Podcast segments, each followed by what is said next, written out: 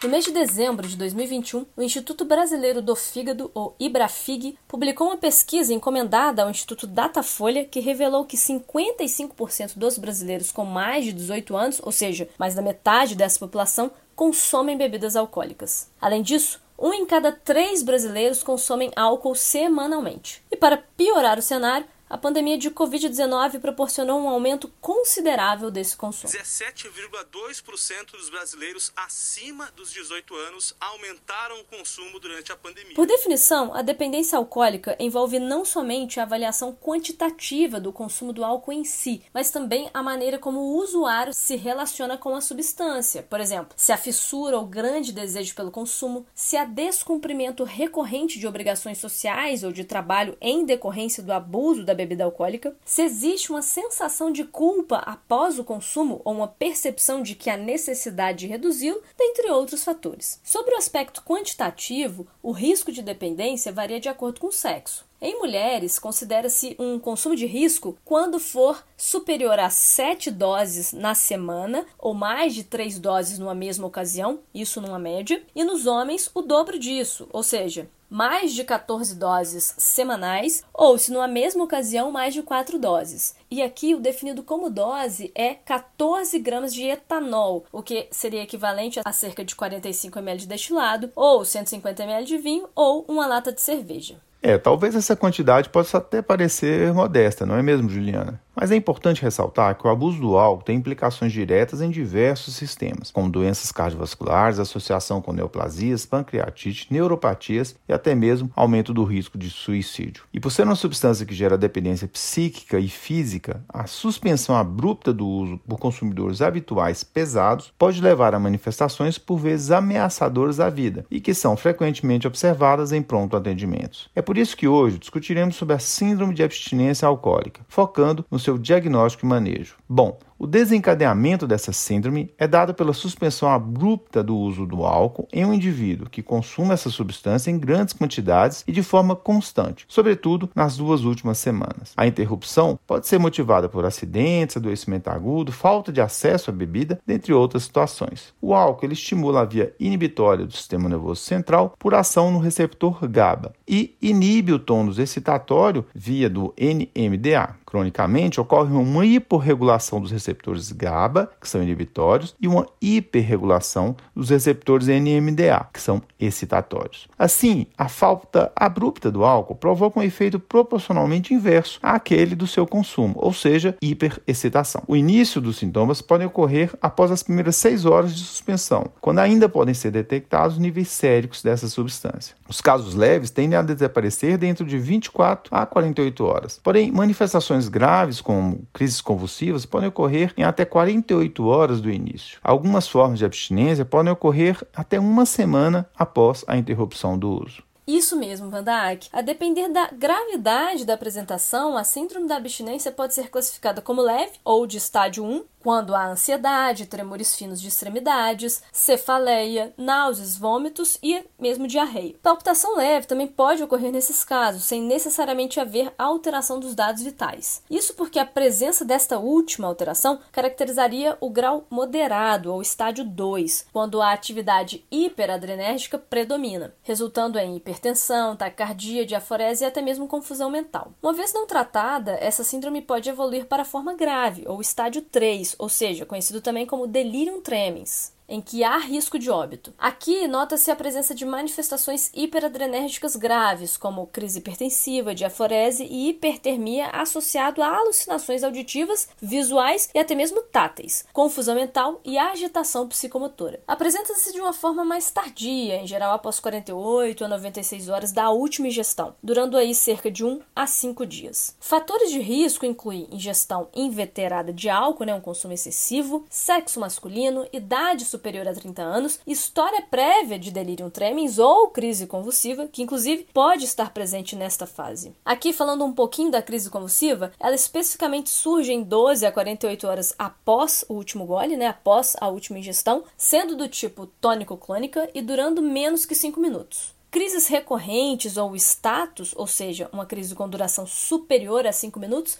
deve remeter a diagnóstico diferencial, como um trauma crânioencefálico sobreposto, especialmente né, se o paciente estiver aí na fase da libação alcoólica em que pode ter ocorrido quedas, doenças infecciosas como meningites, hipoglicemias, dentre outros. O diagnóstico da síndrome de abstinência alcoólica é clínico a depender da história de exposição e suspensão, mas um exame toxicológico pode ser útil. De todo modo, a utilização de instrumentos validados para a classificação do estadio e consequente risco nesses casos é muito útil, principalmente para nortear o manejo tanto na decisão acerca da necessidade de medicação como do local do tratamento, se vai ser ambulatorial ou hospitalar, por exemplo, sob internação. Nesse sentido, a escala do CIVA-AR ou Clinical Institute Withdrawal Assessment for Alcohol está indicada. Esta ferramenta avalia os dados vitais e outros sinais e sintomas, como grau de ansiedade, tremor, agitação, alucinações, dentre outros. É extensa e, por isso, não precisa ser memorizada, e sim consultada. Inclusive, nós deixamos no blog da Cure o link para acessá-la gratuitamente. Após o somatório dos itens, caso o resultado seja menor que 10 pontos, o tratamento medicamentoso é dispensado e o paciente pode ser liberado com segurança. Valores entre 10 e 20 classificam o paciente como uma abstinência leve se até 14, mas moderada se entre 15 e 20. Em ambas as situações, há indicação de tratamento ambulatorial, caso tenha condições de receber a medicação por via oral, com diferença apenas na dose e no intervalo da medicação.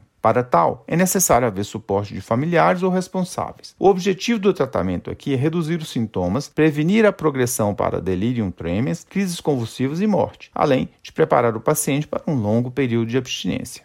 Dentre as medicações disponíveis para o tratamento, os benzodiazepínicos constituem a primeira linha, reduzindo os sintomas e prevenindo crises convulsivas e o próprio delírio. Os de longa ação, como diazepam, são preferíveis nesse contexto. Exceção se aplica a cenários de disfunção hepática associada, já que né, são metabolizados no fígado, tornando-os de ação intermediária, como lorazepam, preferíveis. Os regimes de doses podem ser feitos de maneira fixa ou conforme os sintomas. Do ponto de vista de controle da síndrome, parece não haver diferença entre a medicação em dose fixa versus aquela mediada por sintomas. Mas, por outro lado, esta última estratégia parece ser associada ao uso de menores doses desses fármacos, ainda que mais factível apenas em pacientes hospitalizados, né, onde a monitorização dos sintomas é mais factível, ou apenas naqueles com uma boa autopercepção da doença. Em geral, o tratamento deve ser mantido conforme a presença dos sintomas ou por meio da reavaliação da escala de Seward, como a gente já comentou, com suspensão possível se a pontuação for abaixo de 10, o que em geral vai ocorrer com 5 a 7 dias de tratamento.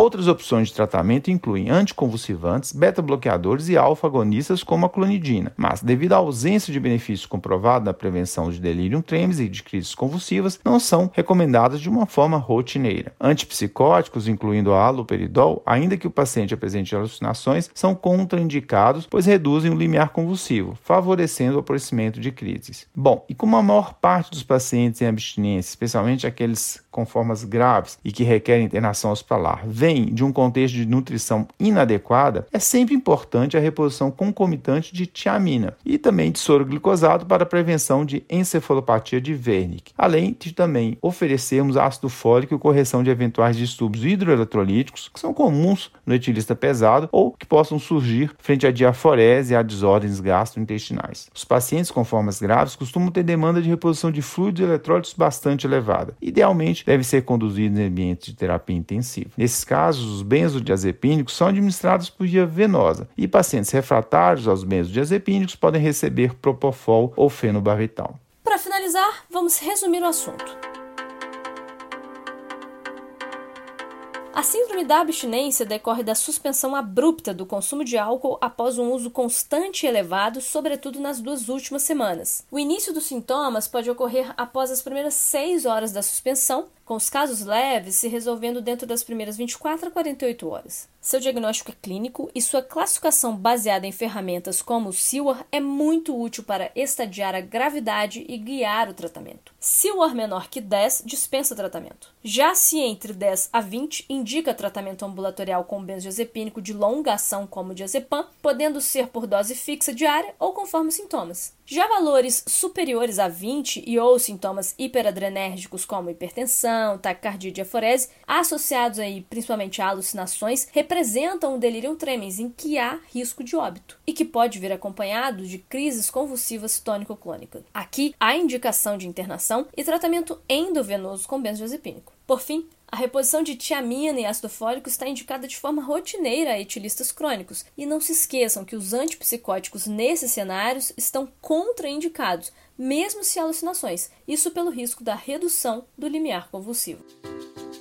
Com roteiro e edição de Vandac Nobre e Juliana Vieira e produção de Bernardo Levindo, este foi mais um Corrida de Leito, o podcast da Cura em Lab.